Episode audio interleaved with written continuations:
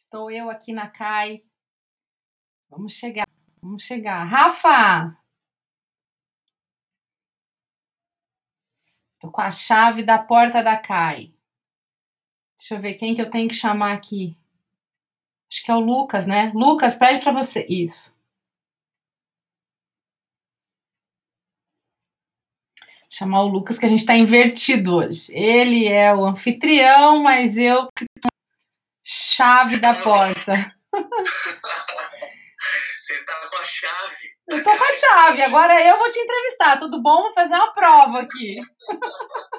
tudo ótimo, tudo bem. É, é, muito estar aqui, muito bom estar aqui hoje, né? Vamos tratar sobre um tema muito caro para todos nós. Mas muito obrigado. Nós tivemos uma pequena indisponibilidade ali do, do serviço do Instagram. Percebi que não foi só conosco, foi com a ESA também. Inclusive, o doutor uhum. Noronha usou a conta da ESA também para entrar na live, mas. Tudo certo. Tudo certo. Tudo certo. Uma boa noite a todos, né? Uma boa noite para a doutora Lara Selen, a quem já de antemão de que admiro, né?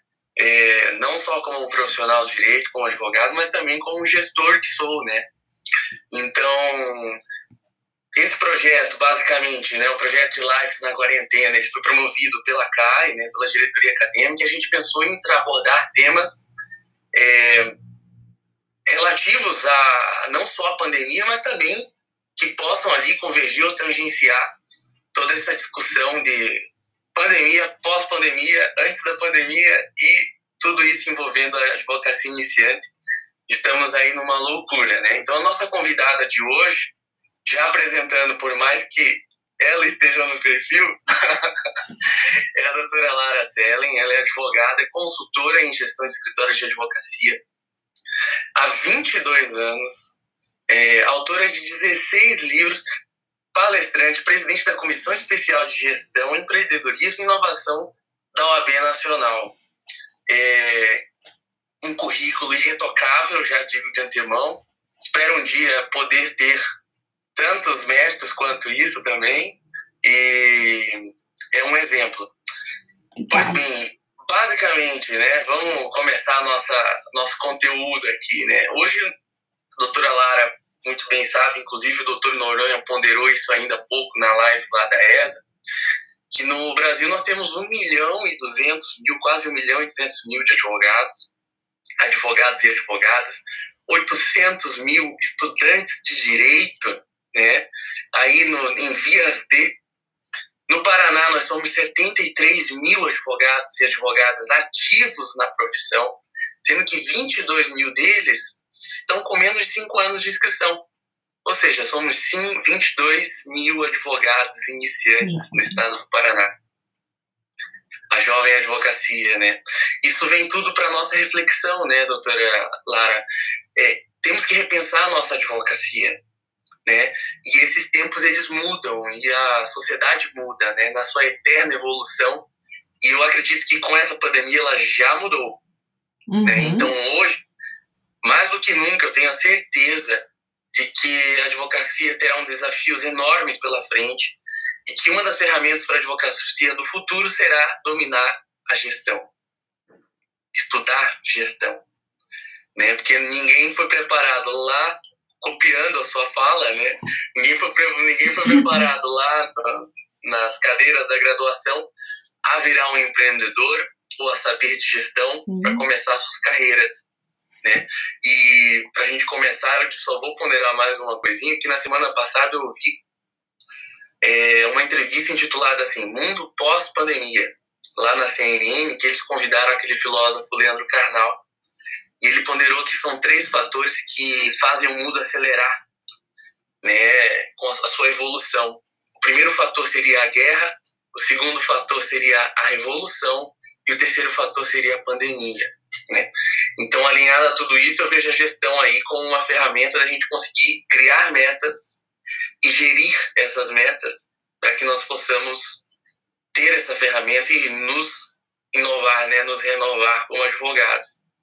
Mas me diga, doutora Lara, Covid-19, o que, é que nós temos para enxergar aí desse futuro?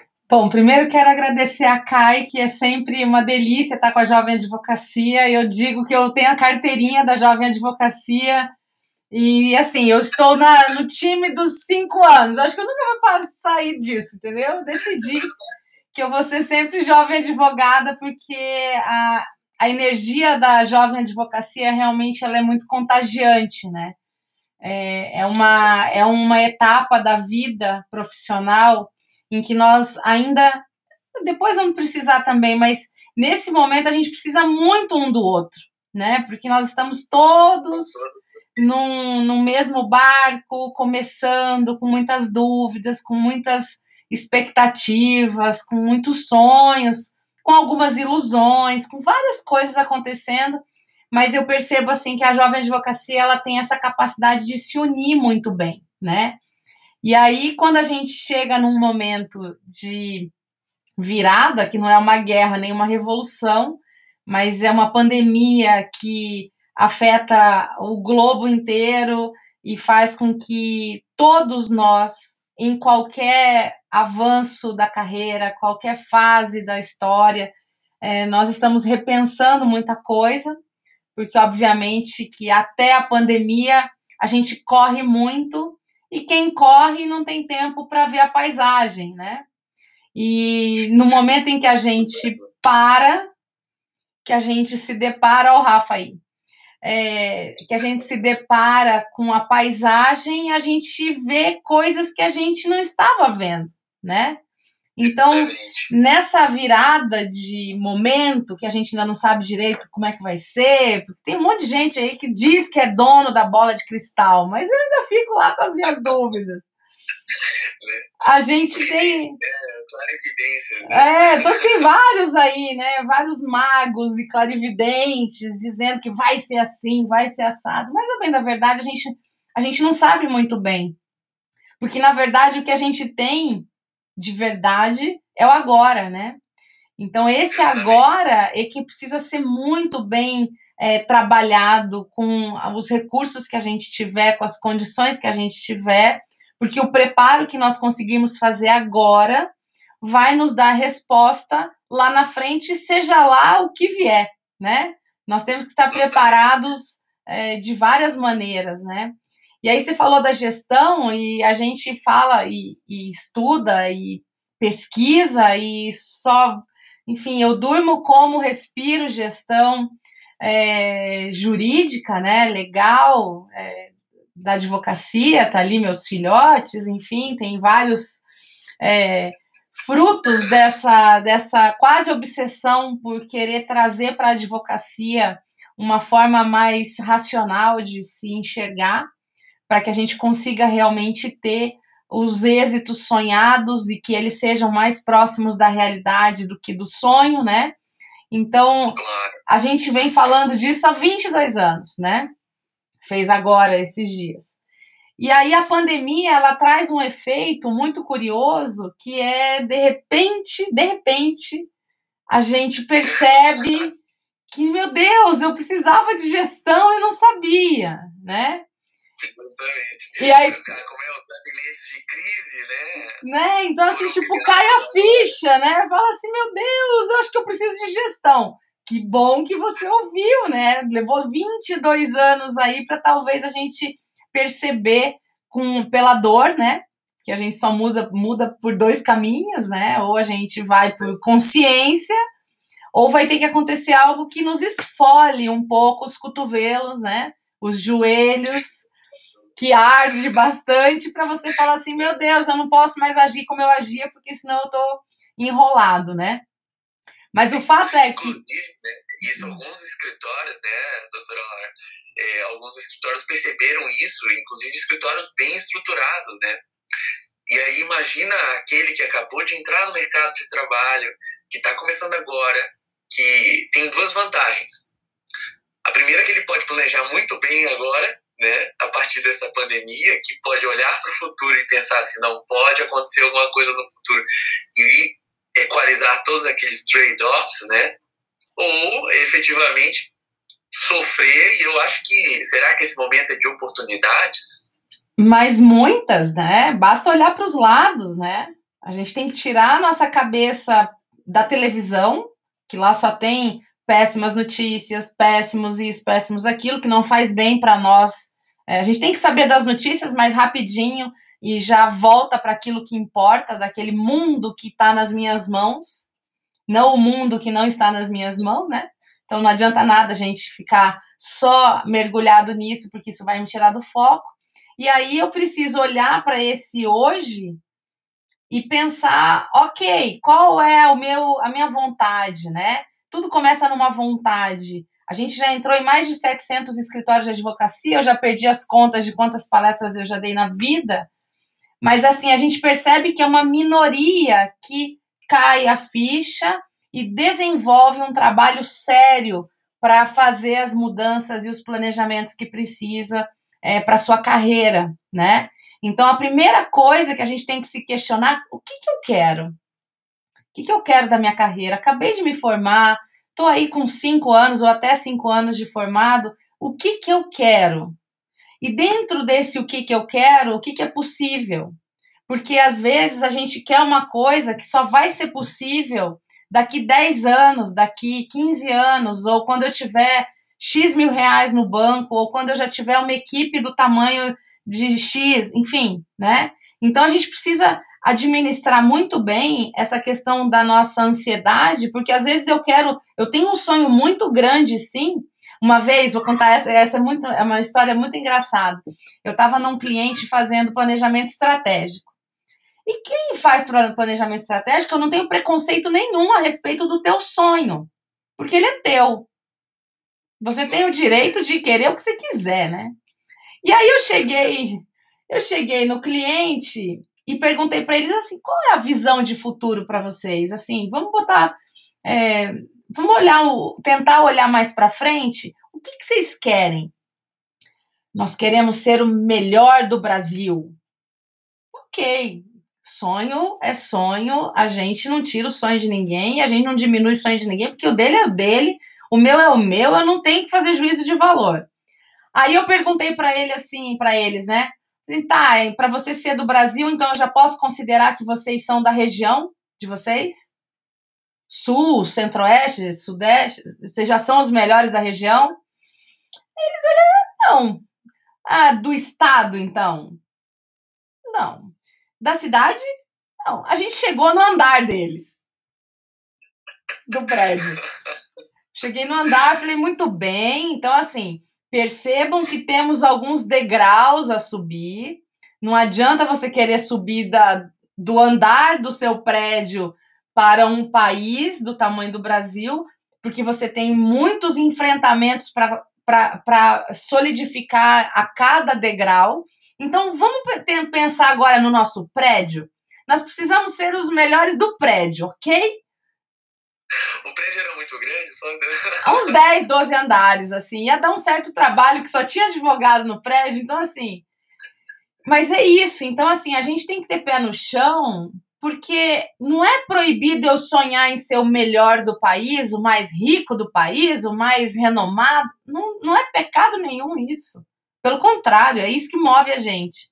Só que eu preciso entender qual é a minha praia atual porque senão eu vou ficar parecendo um maluco falando e as pessoas vão olhar para mim e falar assim: ah, tá bom, vai.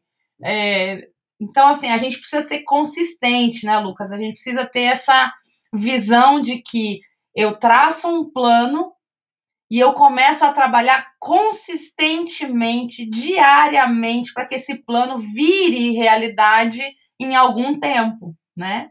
Uhum. É, ninguém, ninguém como é, eu tenho um amigo que fala, né, um amigo ali que muito caro para mim, que ele fala que assim, ninguém vai virar um unicórnio da advocacia, né? Porque tudo é pautado em muita construção, muita, muitos projetos e muitas metas, né? Então essas metas elas têm que ser traçadas, né? Só que até chegar lá no melhor do Brasil ou no melhor do prédio que seja, existe um trabalho de formiguinha diuturno o problema que eu vejo também, e eu vou compartilhar isso porque a gente tem acesso a muitos depoimentos, né? Os advogados iniciantes mandam milhares de, de mensagens todos os dias para todos nós, é, e todos é, a gente percebe uma sensação de imediatismo. né? E talvez isso seja inerente a uma geração também, né? É, que foi criada por uma sociedade, que uma geração mais nova, né? Que também tem essa sensação de ser imediato.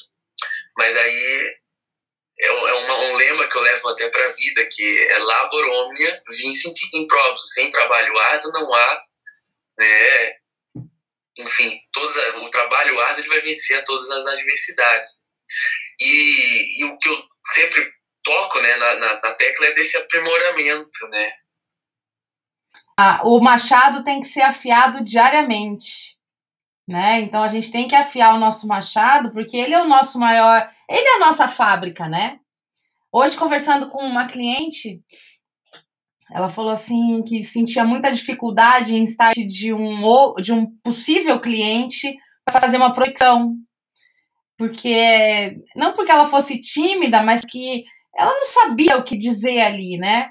Eu falei, se afiar o seu machado diariamente e fizer o seu dever de casa antes de uma reunião com um eventual, possível, futuro cliente, e você fizer o seu dever de casa estudando quem ele é, isso é estudo também. Então eu quero saber qual é o ramo da atuação dele. O, pesqui... A gente tem o Google hoje, antes a gente não tinha. Quando eu me formei, quando eu era quando eu tinha, um dia, um dia eu tive quatro anos e onze meses, que aí o meu décimo primeiro mês dura até hoje, é, a gente não tinha. Então, assim, você tinha que se virar. E hoje a gente tem que se virar, continuar se virando. Só que hoje a gente tem muito mais chance de buscar conhecimento. Ah, bonitinha, que legal, Isabela.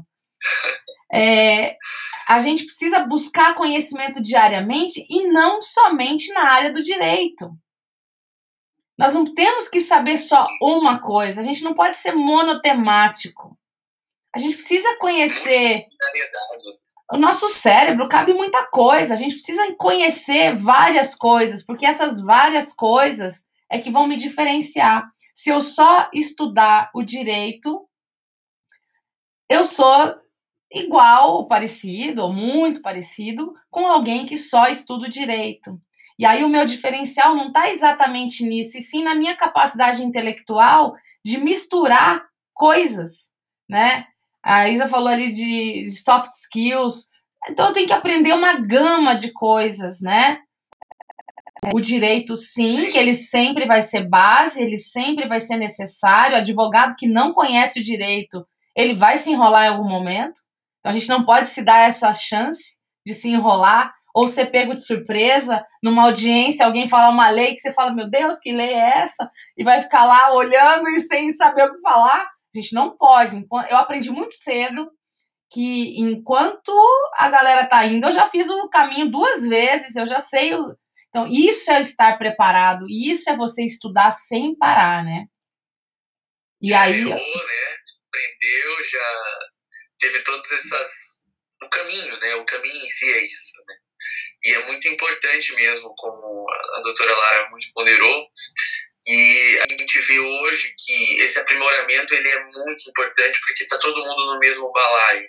Quem consegue se divertir nesses 22 mil só no Paraná, né, uhum. sem falar dos 1 milhão e 200 mil lá no Brasil, mas o que vai diferenciar nós todos, né, inclusive uma fala do tesoureiro da ordem, né, o Dr. Henrique Gaed, ele fala assim, é, quando eu comecei, lá no início, eu tinha que mostrar conhecimento, mas para ter conhecimento eu precisava estudar. Né? Então eu precisava, e realmente é preciso que a gente se mostre. Então é preciso conhecer o cliente, saber o que, que ele faz, o que, que ele não faz, o que, que ele deixa de fazer. E uma outra coisa, né? E uma outra coisa que eu acho que quem está começando precisa entender isso que não é só no livro que você vai conquistar conhecimento. Você tem que se expor aos desafios. Então, você tem que se expor aos desafios é, de uma causa nova que você não sabia como fazer, mas você vai enfrentar isso. Você tem que mostrar trabalho dentro do escritório que você trabalha, se você ainda não é dono do escritório, seja proativo, ajude o sócio, ajude o seu líder traga uma coisa nova, traga uma ideia, sabe? É, é isso, essa atitude que somada com conhecimento, com essa curiosidade, com essa constante curiosidade e, e uma boa bagagem de é, princípios e valores que vão fazer o advogado lá da frente. Não importa se ele foi, vai ser mais tecnológico ou menos tecnológico. Isso não tem nada a ver em eu ser muito bom, porque tecnologia é uma ferramenta. Se eu não souber usar, não vai adiantar nada. Se eu não tiver sabedoria, não vai adiantar nada, né? Olha o Jaime aqui. O Jaime estava ontem na minha live com São Paulo e hoje está aqui. É isso aí. Eu tenho uns. Tem uma galera que viu, tá ali, né? Isso aí. Muito bom ver esses, esses nomes queridos aí.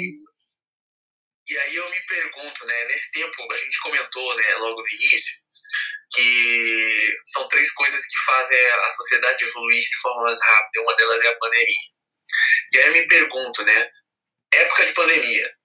O que eu mais percebi agora foi todo mundo perdido, porque a cada dia saía três, quatro, cinco, dez MPs diferentes, cinco legislações novas e uma loucura ninguém sabia e era um desencontro de informações, até mesmo para passar para o cliente. Muitos advogados iniciantes chegaram, chegavam para mim e assim, Lucas, vamos criar um grupo de trabalho para atualizar. Sensacional. E eu acho que eu vejo que essa ajuda ela é importante, né? Da advocacia para com a advocacia, né? E com os mentores, né? Não vamos esquecer que não é. A gente precisa ter aqueles advogados mais velhos que eu vou humildemente perguntar a opinião dele a respeito das coisas. Isso é uma outra postura que faz muitos ganhos para o advogado mais jovem. Você ter alguém que você sente e fala assim: eu estou com uma situação que eu não sei como resolver. O que, que o senhor pode me ajudar aqui? Como que o senhor faria? Como foi no seu tempo? Como que qual, qual que é a tua visão mais é, é, madura, né?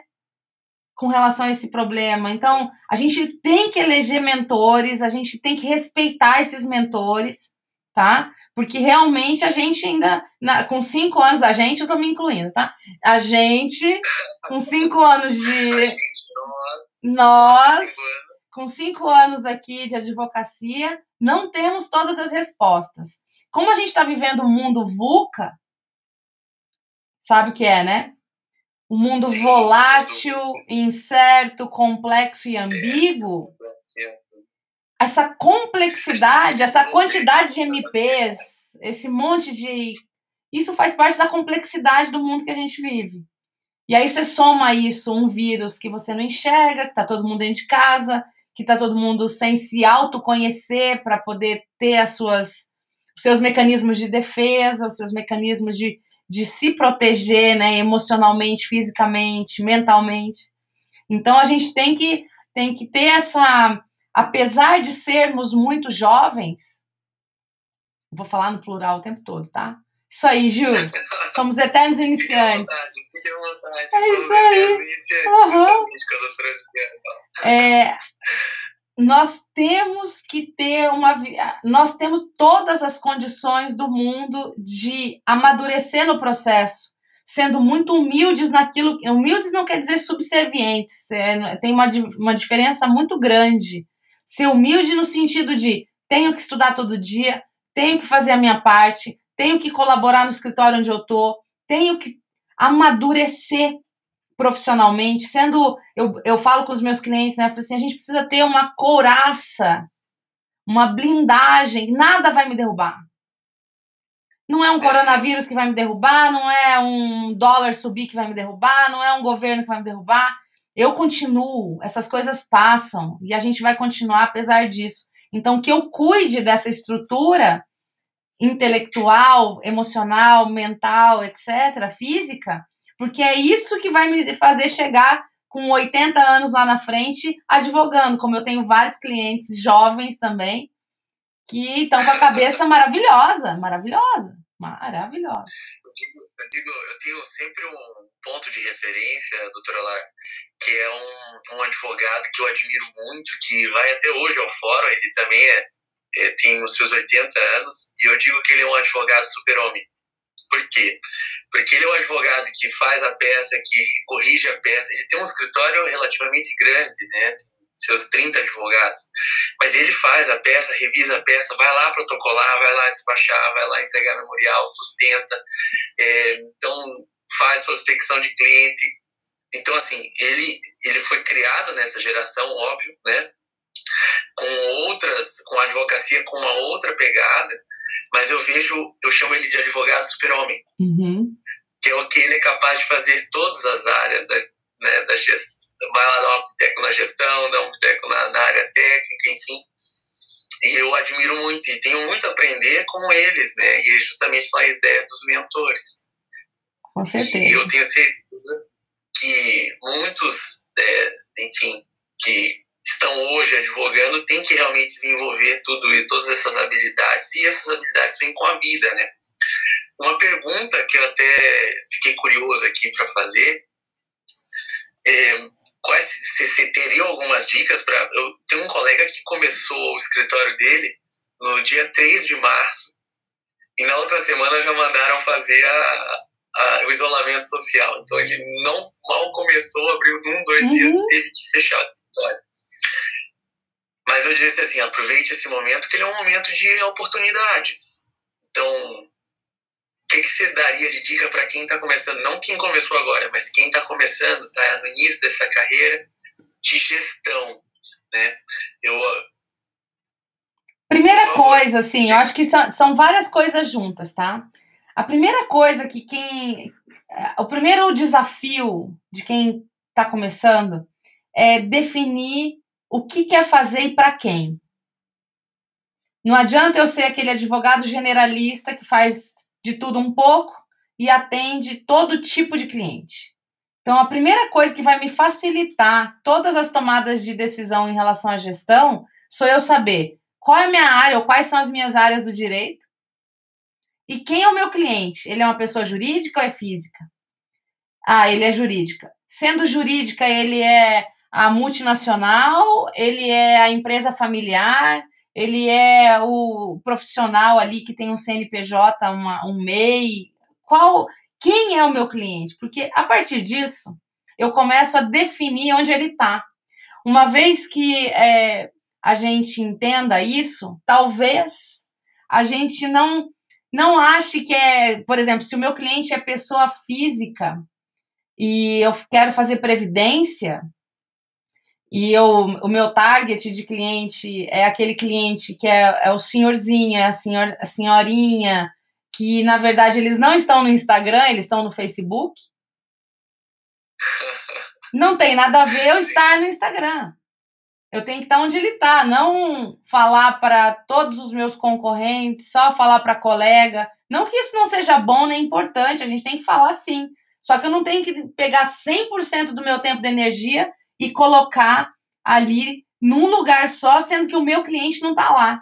Então, agora no tempo de pandemia, que as pessoas estão aí. É, não, Jaime, não fica chorando, não. Você vai, deixa o escritório lá, você vai, você vai seu escritório só tá, é a tua cabeça. O teu escritório é a tua cabeça.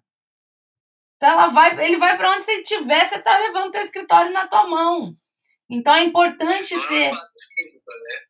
Não, lá é só a gente é onde a gente marca para reunir com o cliente. Só. Mas eu, eu, se eu for um advogado que não consegue trabalhar, é, se não for no escritório, eu estou enrolado.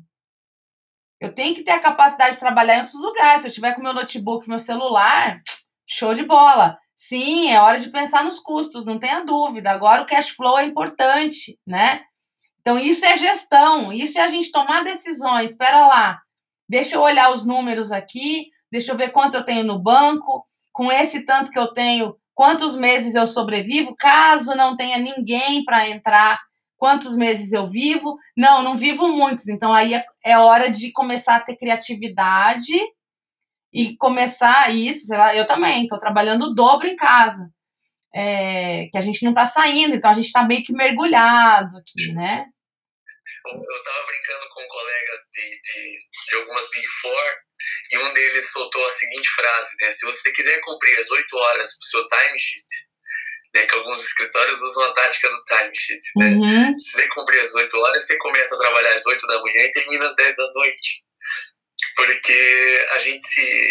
Eh, são novos desafios também, né? Então é justamente isso, tem que saber trabalhar, inclusive em casa, e não ter distrações no meio desse caminho. Tanto serve para trabalhar no home office, como também serve para trabalhar na vida, né? Não nos distrairmos Sim. com outras coisas. Até algum, em alguns momentos a gente vai ter que se distrair um pouco, a cada duas horas você dá uma levantada, vai ali, pega um café, dá uma esticada no corpo, na coluna, dá uma alongada é, mas a questão toda é, a gente precisa entender que o nosso escritório ele tem que ter um endereço certo de cliente para eu poder trabalhar isso. Então, agora no, na pandemia das MPs, se eu tenho um se eu trabalho na área trabalhista, se eu faço lista, o que, que eu quero saber de MP tributária? Então eu já começo a eliminar alguns, algumas coisas que, ok, é bom saber? É, mas vai ter uma ligação direta com os problemas do meu cliente hoje? Talvez não. Então, gasta essa energia para construir material para esse cliente, para mandar fazer um vídeo no WhatsApp e ligar, ao invés de ficar só no, no, na frieza do e-mail ou do texto, que não tem entonação, é hora da gente se aproximar dos clientes da gente. Tudo bem? Como é que você tá? Tua família tá bem? Tá tudo jóia? Vocês estão bem de saúde? Tá, olha, a gente está aqui, está estudando uma série de questões que saíram. Quero te passar aqui algumas diretrizes. O que, que você prefere? Quer que eu te passe por e-mail? Você quer que eu te faça um áudio? O que, que você prefere? Uhum. Né? Então, assim. Chegar ao cliente, né? Eu preciso. Então, assim, se eu não sei quem ele é, se cada um faz uma coisa, isso aumenta a minha dificuldade de uma maneira enorme. Que imagina se eu tenho é, um caso de família, um caso tributário, duas ações trabalhistas, mais dez ações de cobrança, mais uma assessoria.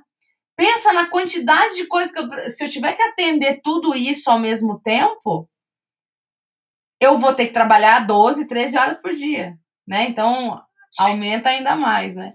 Mas a gestão, ela entra, só para fechar a tua pergunta, ela entra exatamente nisso, nas minhas decisões, o que, que eu quero fazer, para quem, quem eu preciso que esteja do meu lado? Ah, não tenho equipe. Tudo bem, mas será que você não pode criar algumas parcerias? Isso é gestão também. Isso é eu pensar no meu escritório, né? Eu tenho que pensar na minha produtividade em casa ou no escritório, não importa, eu tenho que pensar nisso, eu tenho que ter um sistema que eu coloque as informações lá. Eu preciso fazer marketing jurídico ético.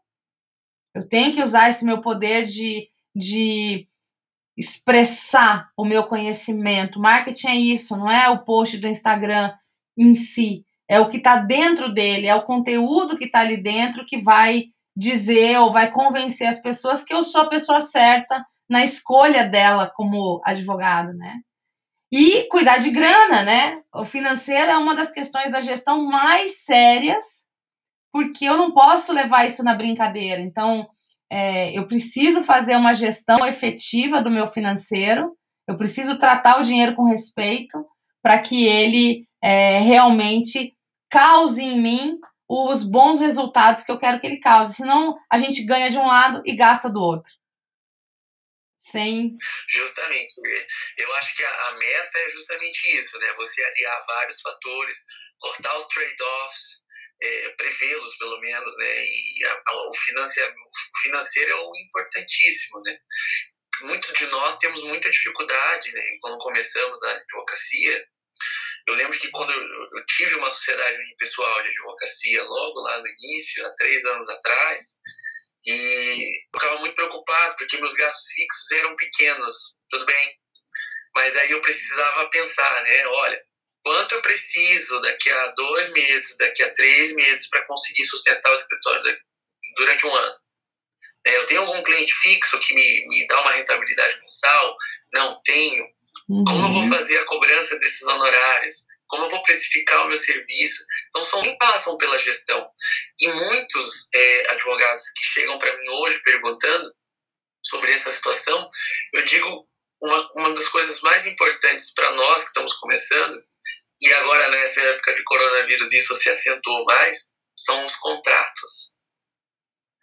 Muitos advogados iniciantes não fazem contratos é, ou se fazem contratos, não tem aquele contrato que abarca é, todas as situações, uhum. e aí fica na, é, é meio genérico. Né? Casa de ferreiro, né?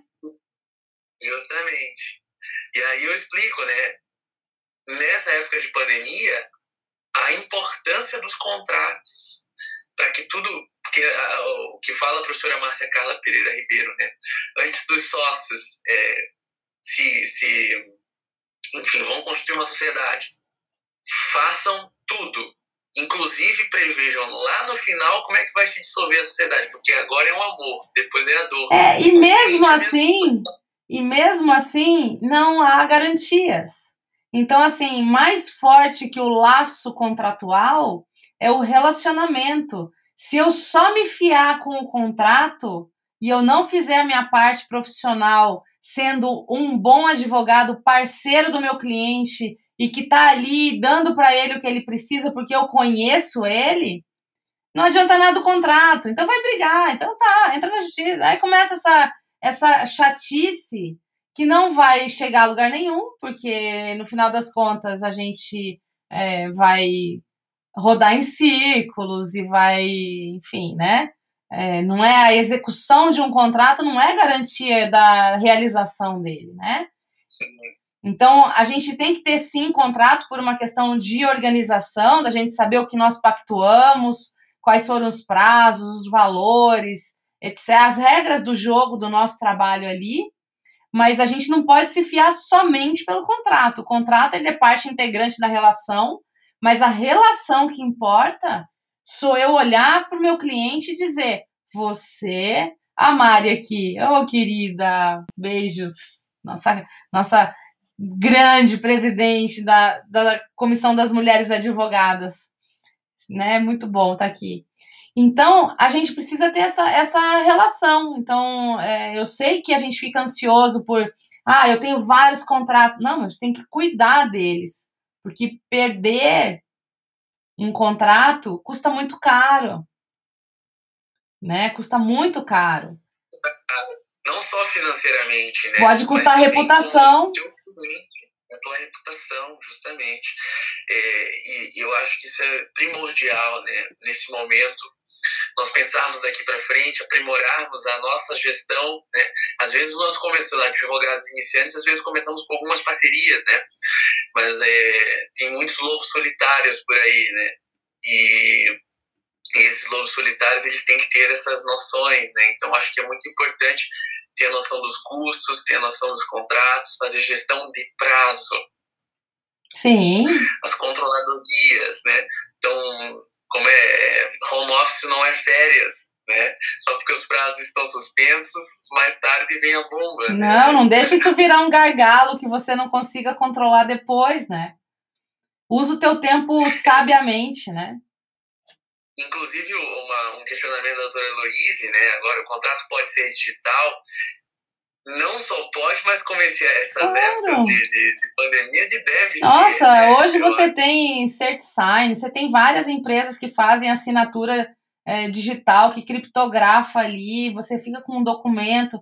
Então, a gente tem que começar a evoluir para isso, para essas práticas, usar a tecnologia a nosso favor para permitir. Então, não é a falta de uma assinatura do contrato que eu fico sem um cliente. Não, tá aqui, ó. Tô te mandando por WhatsApp. Assina aí e me devolve. Por e-mail, por, do jeito que der. Ah, eu não vou perder essa, esse embalo só para você. Então a gente deixa para assinar quando a pandemia acabar. Não vai, né? Não dá, não dá. É isso aí. Então, sim, usem é, as, as, os aplicativos digitais para assinatura. Isso é muito bom, né? E outros também, né? Você tocou num ponto da questão da, da perda de prazo, né? Bom, a gente, é, a gente é treinado para não perder prazo. Isso não pode acontecer na vida de um advogado, porque é uma negligência muito grande com aquilo que é da nossa responsabilidade. Não podemos esquecer que o prazo não é nosso. O prazo é do cliente. Então, se eu perder, eu não estou perdendo o meu prazo, estou perdendo o prazo do cliente, que isso pode custar é, muito para ele, né? Então, a gente precisa ter, sim, Hã? E para você também, como profissional. Não, né? claro, mas assim, a, a, a, o grau de responsabilidade que a gente tem que ter é que eu não estou perdendo o meu prazo. Eu estou perdendo um prazo de alguém que confiou em mim. E eu sou só procurador. Né? O prazo é do cliente. Uhum. Então, e para mim, vai detonar minha reputação. Porque se esse cliente fala assim, ó, não leva lá não, que eles são super desorganizados, que eles perderam meu prazo e eu tive um prejuízo enorme, acabou. Né? Enquanto você não é um escritório gigantesco que faz um seguro para cobrir isso, e nem isso vai te garantir alguma coisa, né? Nenhuma Não. controladoria vai te garantir, porque nós estamos falando de pessoas, né? Falando de, de erro, enfim. Não, e graves, né? Como a Isa tá falando ali, a gente pode ser responsabilizado pela perda de uma chance, que às vezes é só aquela. Então, assim, é, a nossa atuação ela é de muita responsabilidade. Eu preciso tratar disso como não como se fosse um trabalho de faculdade, né? É, é a vida de alguém que está lá do outro lado, é o patrimônio desse alguém, é, é a, a liberdade desse alguém. Então a gente precisa ter muito essa consciência do porquê ah, o advogado existe, o que, que eu sou profissionalmente. E aí, lógico, juntar isso com a gestão significa a gente dar uma operacionalidade melhor para o grupo que eu estou criando. Que a gestão ela vai. Oh, querida, você que é. Ai, tantos queridos aqui. É, Aham. ela. Super. Então, assim, a gente precisa ter essa visão holística da profissão. Não é uma profissão burocrática, nós não somos burocratas, nós não somos carimbadores, né? Nós temos algo muito grande por trás, que eu tenho que ter isso para mim. Quando eu tiver isso para mim, eu passo isso naturalmente para o meu cliente. O cliente vai saber que ele pode contar comigo.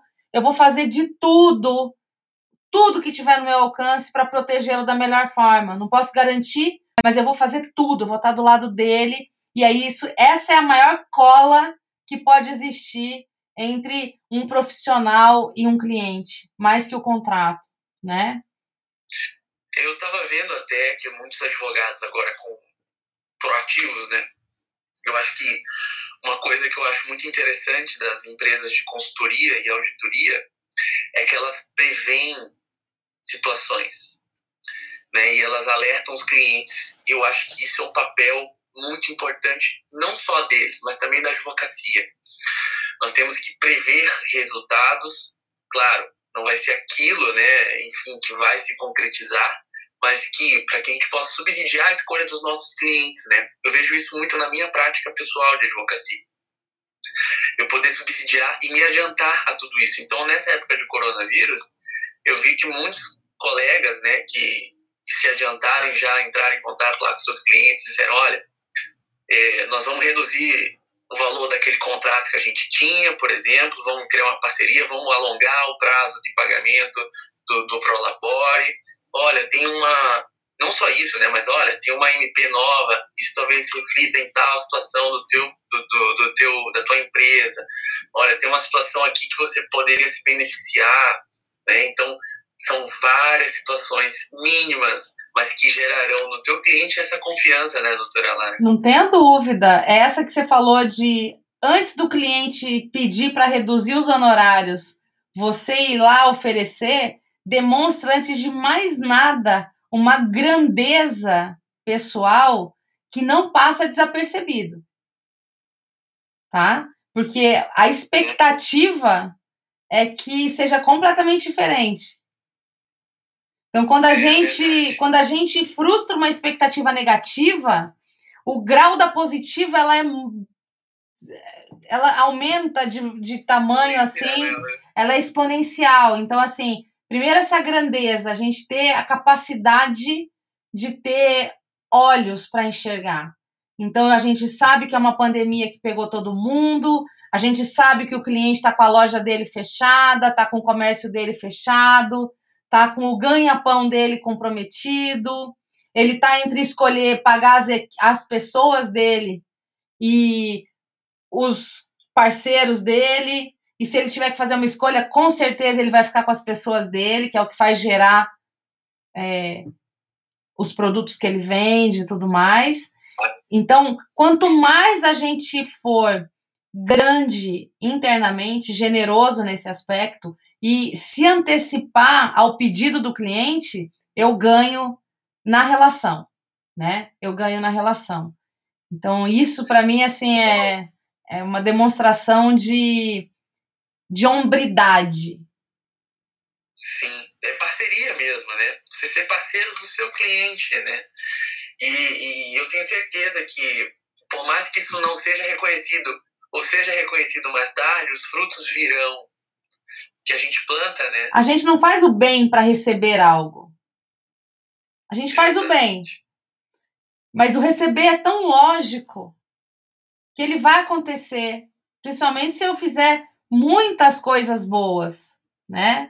É uma somatória, a gente vai fazendo pequenos atos ali para um, um pouco para outro, vai cuidando de dar informação segura. Então, quanto mais eu estudar MP nova, tem coisa nova, olha, cuidado aqui, parece que vai para cá, se atenta a isso. Ninguém tá com tantas certezas assim, então a gente não pode ser tão pá, né?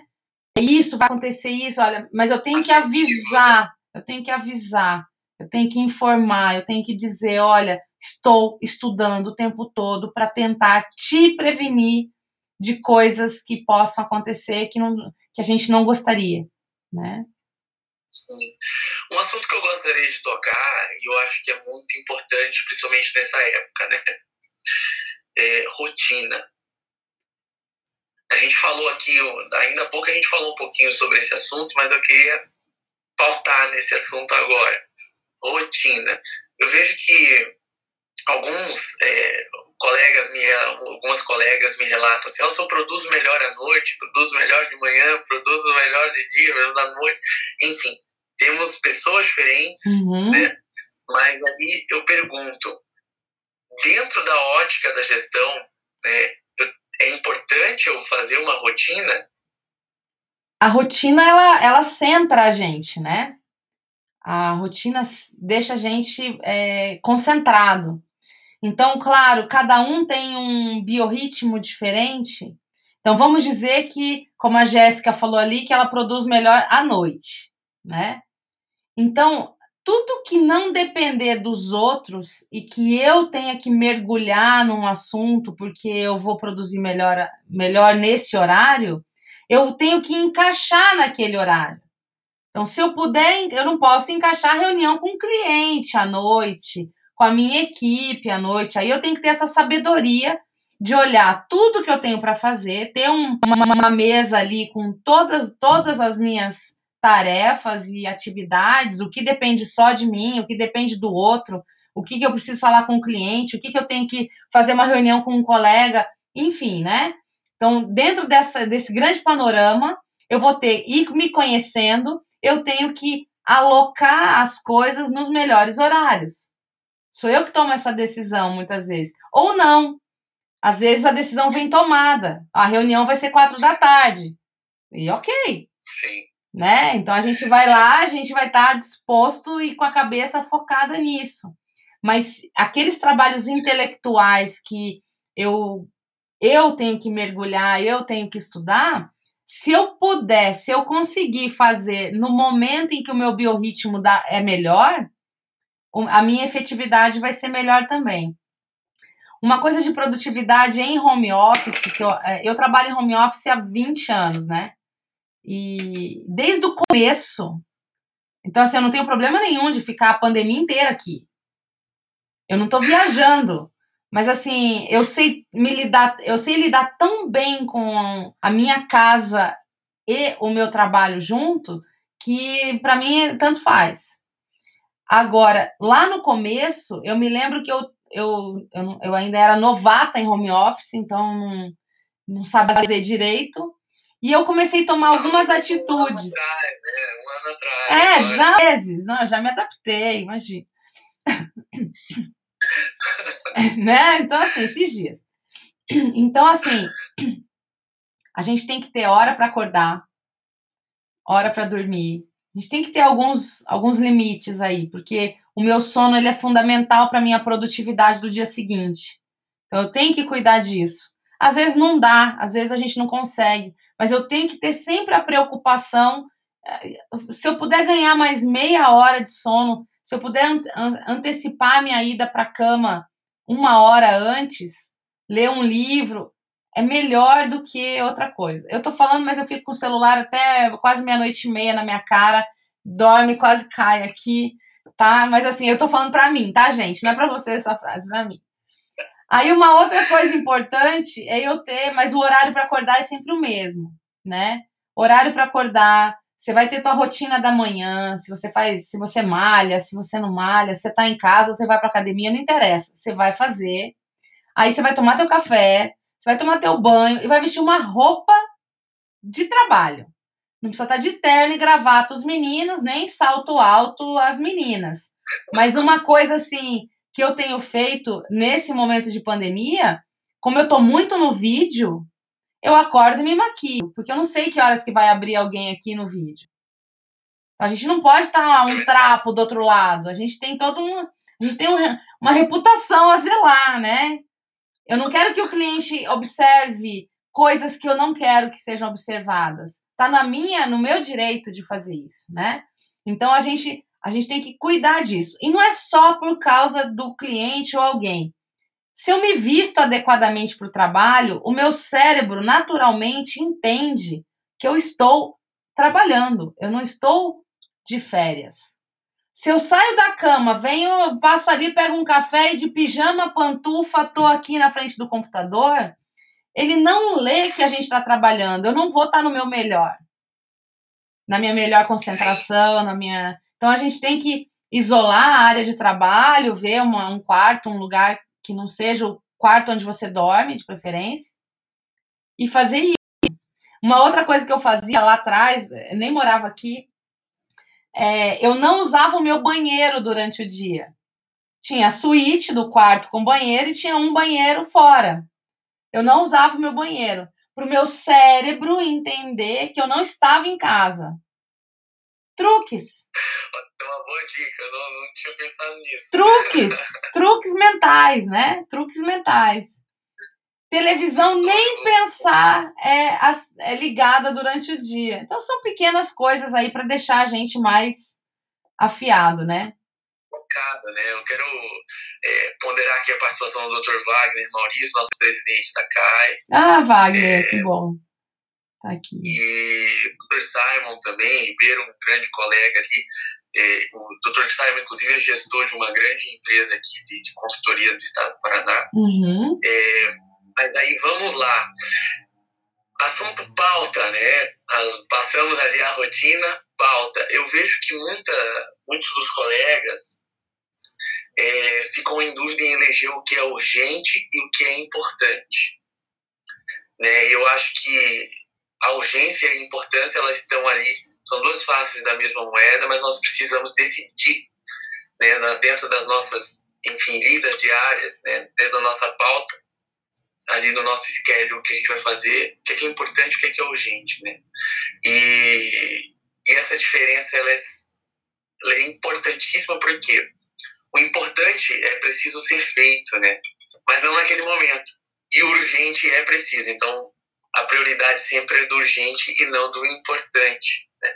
Eu sempre dou essa dica quando eu, quando eu falo com os meus colegas da urgência e da importância das dos trabalhos, é, justamente para dizer para eles: é, não adianta você fazer várias demandas ao mesmo tempo sem ter o que a doutora Lara falou, que é o foco. Né? Tem uma coisa com relação ao urgente e importante que a gente tem que ter muita clareza. Uma coisa é eu ler, eu, enfim, é, interpretar urgente e importante quando eu não tenho planejamento. A outra, eu definir o que é urgente e importante quando eu tenho um planejamento. Então, quando eu não tenho um planejamento, o que, que significa isso? Eu não domingo para ver todas as coisas que eu preciso fazer durante a semana. Eu não parei para ver quais são os meus compromissos que precisam de, algo, de alguma preparação. Então, eu vou vivendo cada dia e aí é uma chuva de urgências, porque o que é urg urgente de hoje foi importante ontem. tá? Então, aquele prazo que eu recebi a publicação há 15 dias, há 15 dias ele era importante. Eu não posso deixar de fazer. Só que eu não fiz. E o prazo vence amanhã. Então ele passa a ser urgente. Então a gente tem que entender isso das minhas coisas, tá? Por desorganização minha, por falta de planejamento meu, por eu não ter alocado um tempo entre o 15º dia e o primeiro, para poder realizar com calma, né? Então, assim, é muito legalzinho trabalhar sob pressão, mas a, a pressão, ela gera uma série de é, subprodutos emocionais que tiram a gente do equilíbrio. E eu preciso ser um advogado equilibrado. Eu preciso ser um advogado centrado. Eu tenho que ser chamado hoje para fazer qualquer coisa urgente para o cliente. Então imagina, esse mesmo advogado que deixou o prazo para o último dia, o cliente liga para ele e fala assim: "Vamos almoçar, porque eu tô querendo te passar um serviço novo". Aí você olha para o prazo e você olha para o cliente. Você olha para o prazo e você olha para o cliente. O que vai pesar mais vai ser o prazo porque a gente sabe que uma perda de prazo, enfim, vocês sabem. Então, a gente precisa estar tá sempre um passo à frente de tudo. É, eu tenho uma agenda muito complexa, porque eu tenho muitos pratos na minha mão. Comissão, empresa, cliente, palestra, é, o instituto, um, um, outro, um outro comitê que eu faço parte fora do Brasil. Cada um deles tem uma agenda específica de reuniões, de coisas para fazer. Fora as viagens que me tiram de casa. Então, assim, eu aprendi trabalhar com três meses de antecedência. Se eu sei que eu vou dar uma palestra daqui três meses, ela tá pronta hoje. Se eu achei qualquer beirada de tempo para eu fazer alguma coisa, eu já antecipo. Por quê? Porque eu quero dormir bem na noite anterior.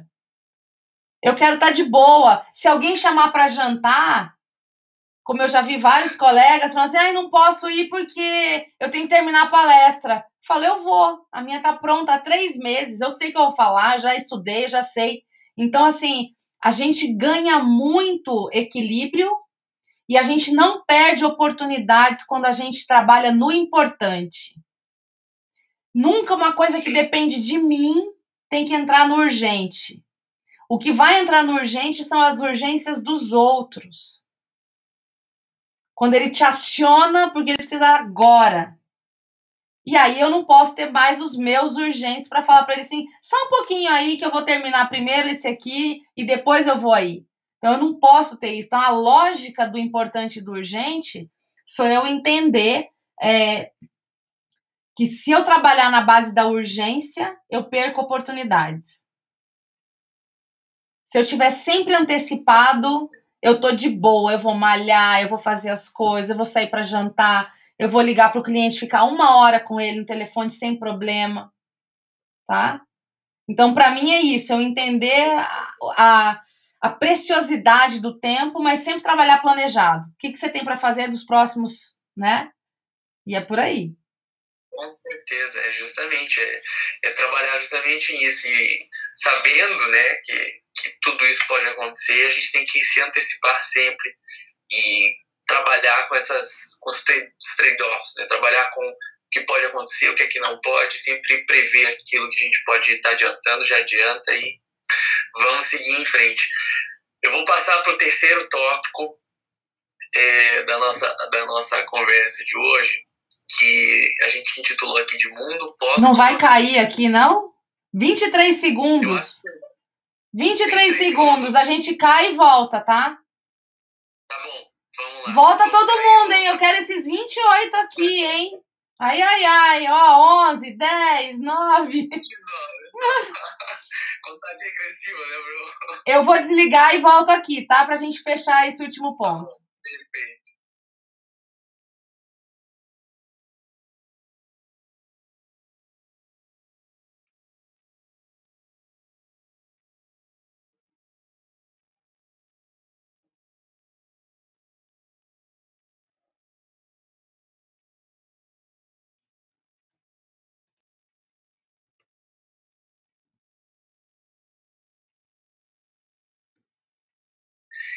Público assíduo, né? Tá vendo?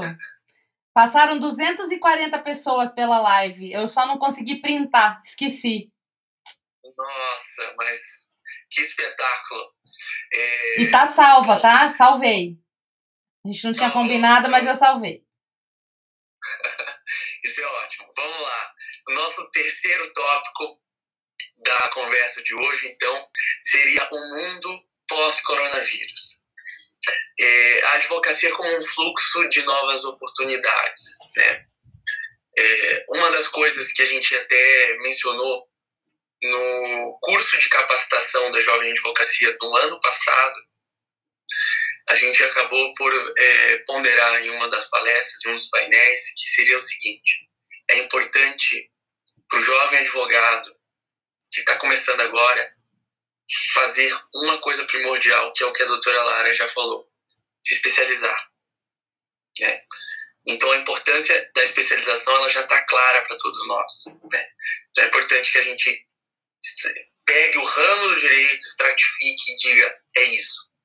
Só que vamos além. Isso foi, inclusive, foi uma fala do professor Sandro Kozikowski, que ele falou assim: vá além daquelas áreas da academia, vá além do direito civil, do direito de família, do direito de, sei lá, tributário, direito penal.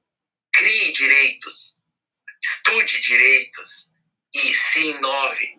Crie o direito de, de ferroviário, o direito ele, eletrônico, que já existe, mas até então não existia, o direito do, da, da indústria têxtil, o direito, enfim, pegue novos ramos, crie metodologias científicas, veja o produto, venda, seja né, aquela pessoa que se inova e se especifique, especifique o seu, trabalho, seja especializado nesse uhum. ramo.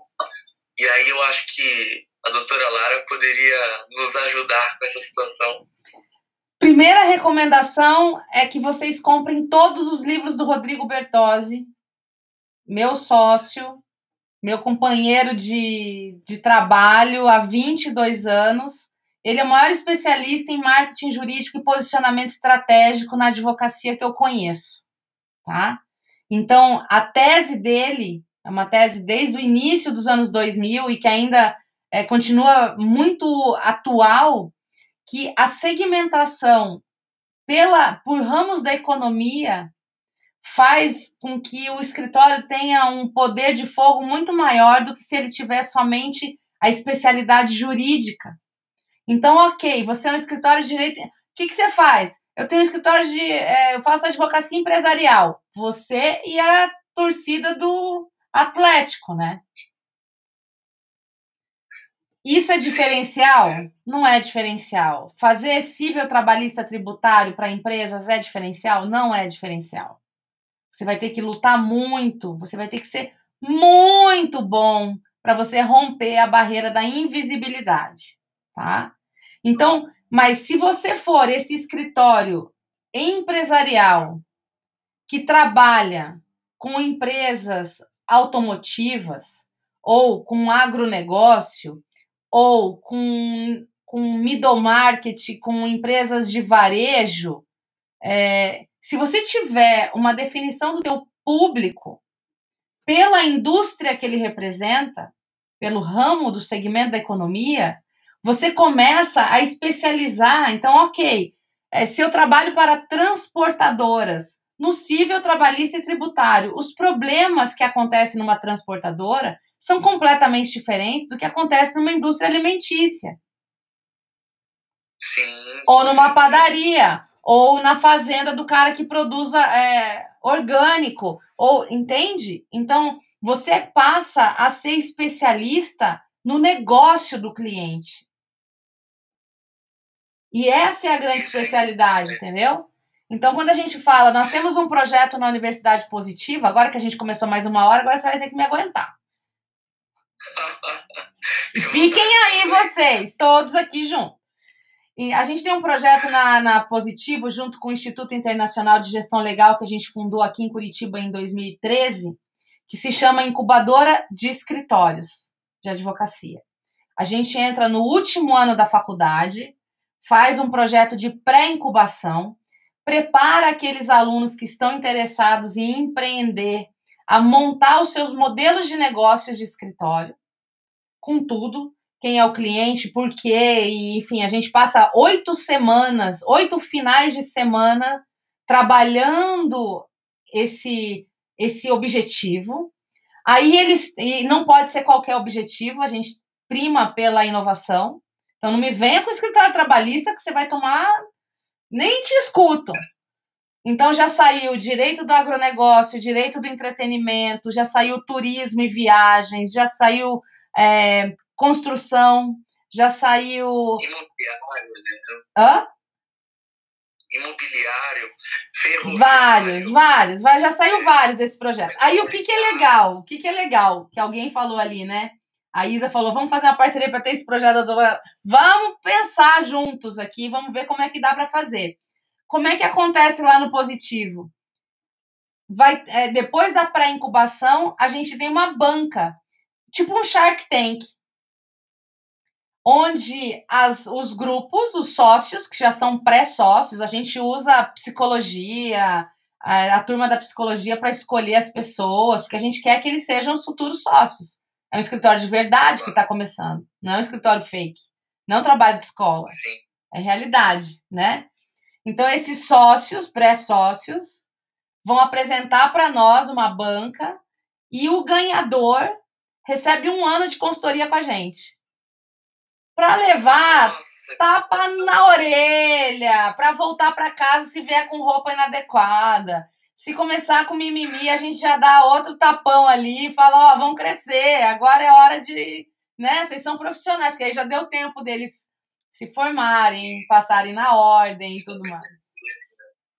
Então, É, vamos isso- pensar. Né? isso doutora? significa, isso significa que existe uma infinidade absurda de caminhos para a gente seguir. Agora, quem for fominha e quer tudo, esse não tem nada.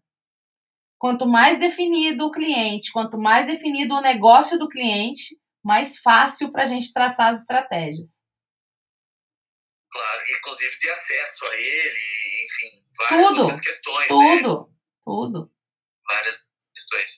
Isso é muito importante mesmo. E hoje nós temos que pensar justamente nisso, nessa incu- a advocacia iniciante é mais ou menos uma incubadora, então tem que pegar ali pela mão, né, e traçar ali um Com amor peronomútil, é para dar, entendeu?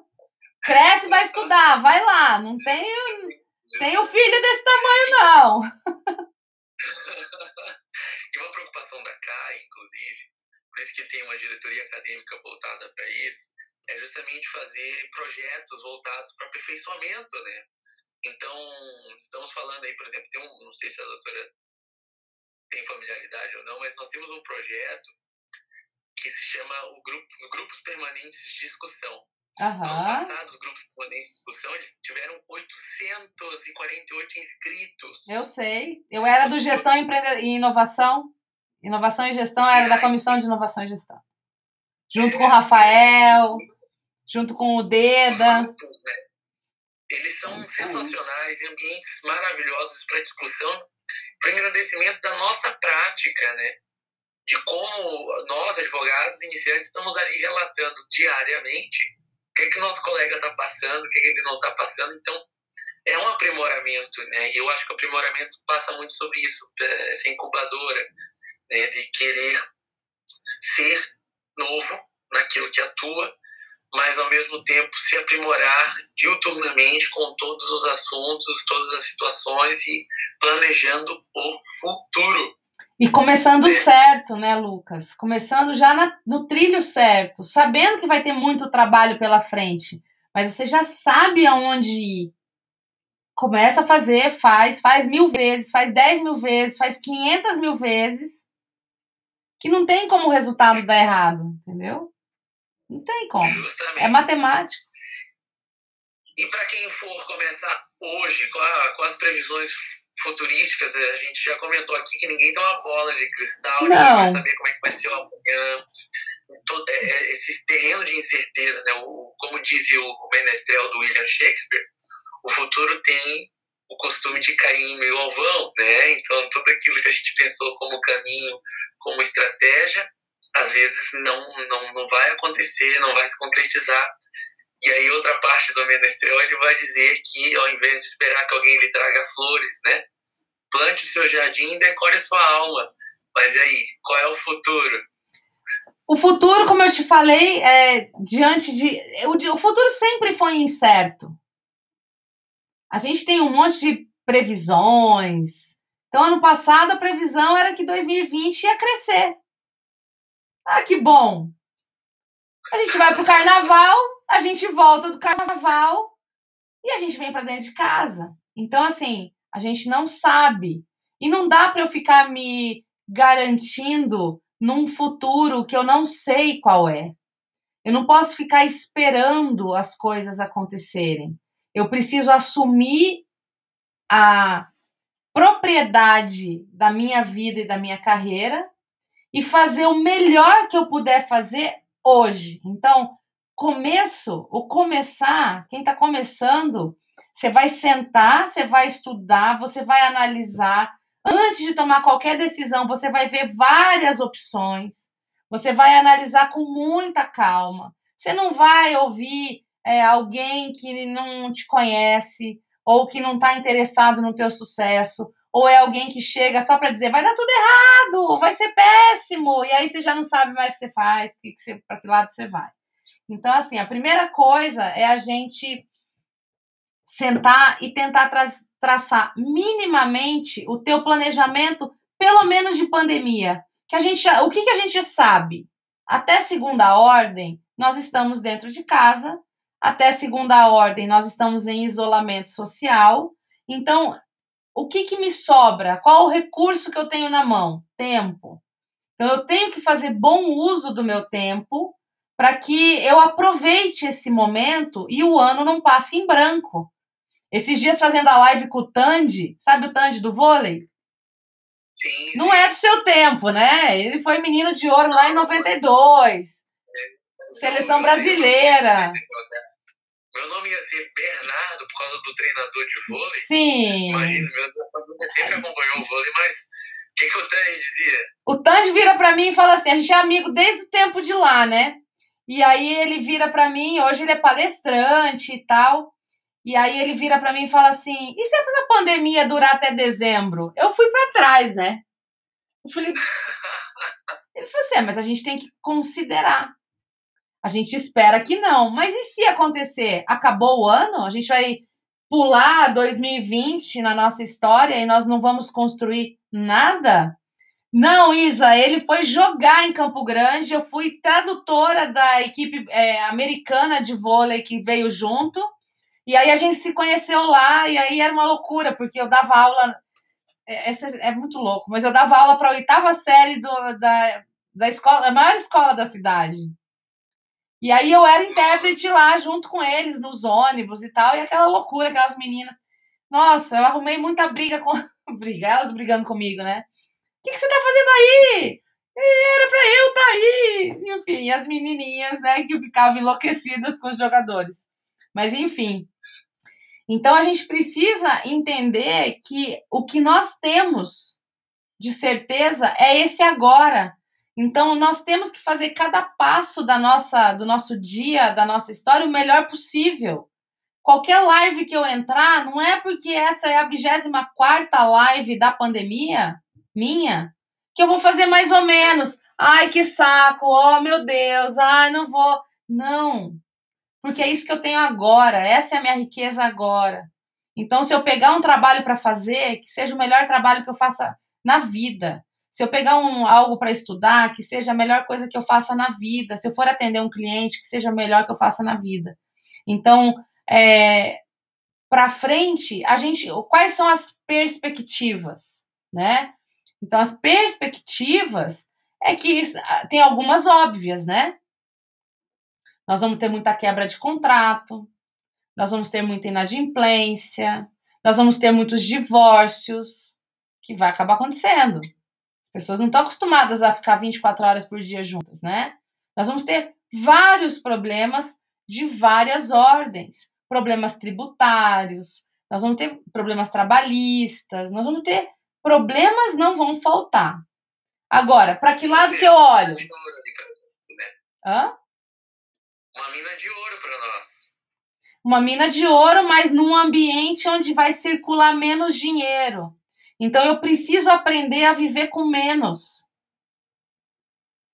É uma decisão. Vou viver com menos. Para quê? Para eu sofrer menos. Quando é uma decisão minha, eu sofro menos. Quando é uma decisão do mundo, eu esperneio, eu fico com raiva. Não, é uma decisão tua. Antes do problema acontecer para valer, já toma a decisão antes, não vai mudar nada na nossa vida. Nós vamos continuar acordando, nos alimentando, tendo um cérebro para pensar, muita energia para correr atrás dos nossos sonhos, mas a gente tem que saber que nós vamos agora nós entramos numa rota de muito trabalho e não necessariamente muito dinheiro. Isso não vai ser diretamente proporcional. E eu tenho que estar preparado para isso, adultamente. E peito aberto, guerreiros. Guerreiros. Isso não vai me derrubar. Isso não vai me destruir. Carapaça, né? Com a carapaça. Isso não vai me destruir. Eu tenho que ter força mental para lidar com tudo isso. Eu não sou um pacote de açúcar. Justamente. Tá? Mas é, é justamente isso. Perfeito. Então, vamos trabalhar aí no hoje. Eu, eu gosto muito do, de um, um dos gestores, né, que é o Vinícius Falcone. Que é Vicente. É o Vicente. Vicente, o Vicente Falcone. E aí ele, ele fala assim que nenhuma das decisões que ele tomou, ele olhou para o passado.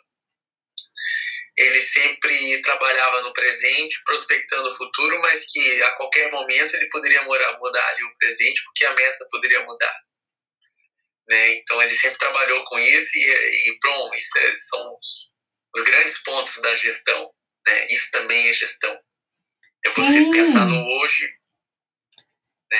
É que é uma decisão, né, Lucas? É uma decisão. Quando a gente olha para o passado, a gente fica eventualmente com saudade, porque o presente não parece com o passado. E aí dá uma sensação equivocada de que o passado era melhor. E aí você entra em espiral negativo. Ai, era bom quando a gente isso, era bom quando aquilo. Ó oh, céus, ó oh, azar, né? Ó vida, né? Ó oh, vida, ó céus, ó azar, né? Não, a gente tem que ter esse entusiasmo pela vida hoje, saber do que, que a gente não abre mão, principalmente nossos valores. Com pandemia, sem pandemia, a gente continua as, nós continuamos as mesmas pessoas, mas a gente vai ter que aprender a usar tecnologia, usar ferramentas que estão aí na nossa disposição, né? Então a gente precisa aprender mais. Você viu essa dos QR Codes? Sim. Dos, dos, os, a PGFN, eu atuo na área tributária, né?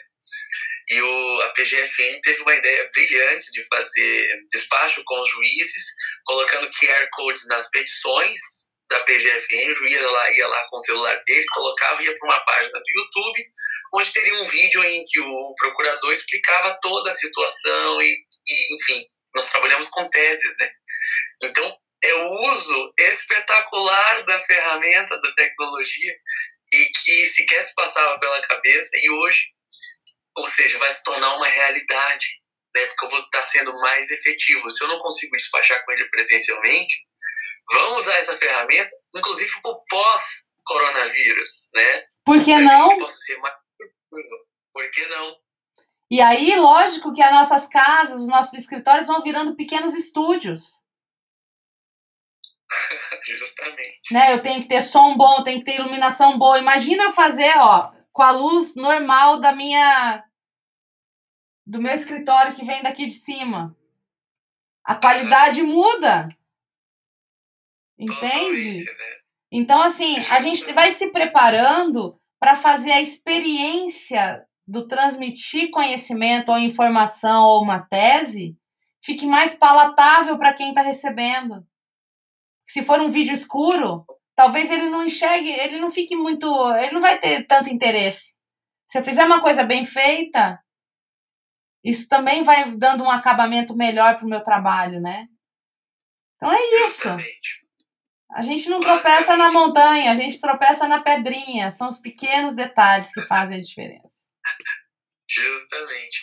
Eu vou agradecer imensamente você disponibilizar o seu tempo para conversar conosco. Sempre, conte Nós comigo. estamos é, extremamente felizes em ter. Eu acompanho, é, eu pessoalmente acompanho, todo mundo acompanha a- a- as suas lives, a sua trajetória, a sua carreira. Obrigada. É, eu acho que foi uma live assim bem esclarecedora, principalmente para nós advogados iniciantes que precisamos ali de uma mentoria, de um norte para conseguirmos pensar um futuro, para conseguirmos pensar o hoje e de alguma forma trazer a gestão, pelo menos é, plantar a sementinha da gestão em cada um, né, para a gente conseguir pensar a nossa advocacia como um empreendedorismo, a nossa advocacia como o, o fruto de, enfim, a ferramenta para grandes frutos, né? E vou terminar como um admirador do Dr. Vinícius, Dr. Vinícius, não, Dr. Vicente Falcone. É, eu tô com Vinícius na cabeça, não sei porquê. Que ele diz assim, gerenciar é uma meta, né? E gerenciar realmente é uma meta. Então, mas para que você possa gerenciar uma meta, você tem que ter uma meta. Então, passa pela que você quer da sua vida, o que você quer da sua profissão, o que Uhum. você quer ser, Exato. quais são os seus sonhos e o que, que você está fazendo para chegar até lá, não é Perfeito. mesmo? É isso aí, Lucas. Eu agradeço mais uma vez o convite. Chamo a turma que não tá lá no meu Insta para me seguir. A gente tá com live todos, quase, quase todo dia, né? Eu virei profissional de live, né? Acho que um dia vão me contratar, assim. Você faz uma live? Eu falo, faço. Pra falar de qualquer coisa. Tá bom, eu faço. Mas enfim, eu quero agradecer mais uma vez, que a gente possa estar juntos aí pessoalmente qualquer hora dessas. Não vamos esquecer que eu tô aqui em Curitiba também. Então, qualquer coisa que tiver lá na CAI, dá um grito aqui. Se eu estiver na cidade, eu passo lá para ver vocês. Muita calma nessa hora, não vamos ter medo dessa situação. Cabeça erguida, sabendo para onde a gente está indo, mas fazendo a nossa parte. Então, esse é o meu recado final. Sucesso para vocês. Obrigada mais uma vez. E se eu quiser, eu fico aqui porque eu tô com a chave da CAI, tá? Falando, falando. Ah, brincadeira.